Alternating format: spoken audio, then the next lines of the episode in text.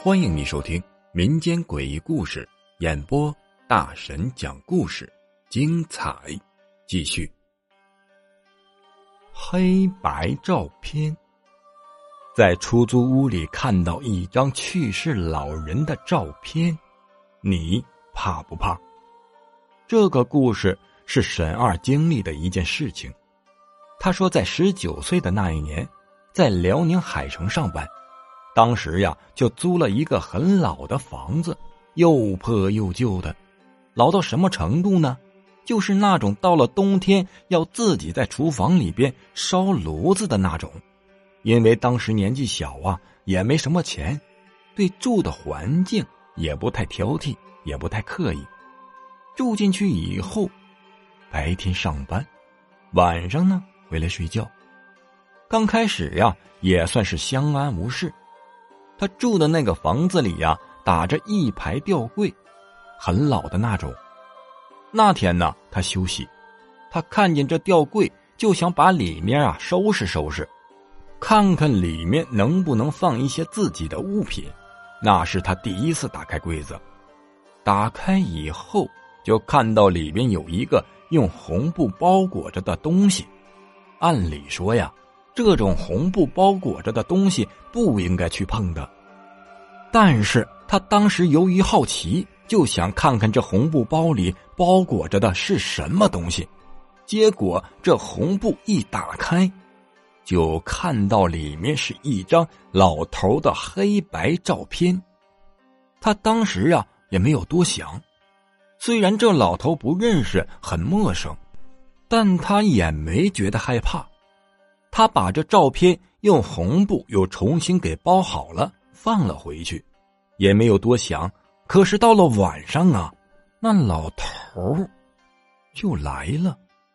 当天晚上他睡觉就觉得感觉上不来气，越来越憋得慌。到后来硬生生的给他憋醒了。醒来以后睁开眼睛，就清楚的看见那个老头趴在了他的身上，他白天看着照片没害怕，但是现在可吓坏了。他想要喊却喊不出来，想要动也动不了。他卧室的门只要一打开，就是另一间卧室。那间卧室里住着一个合租的姐姐。当时他想叫那个姐姐，但是不管他怎么使劲。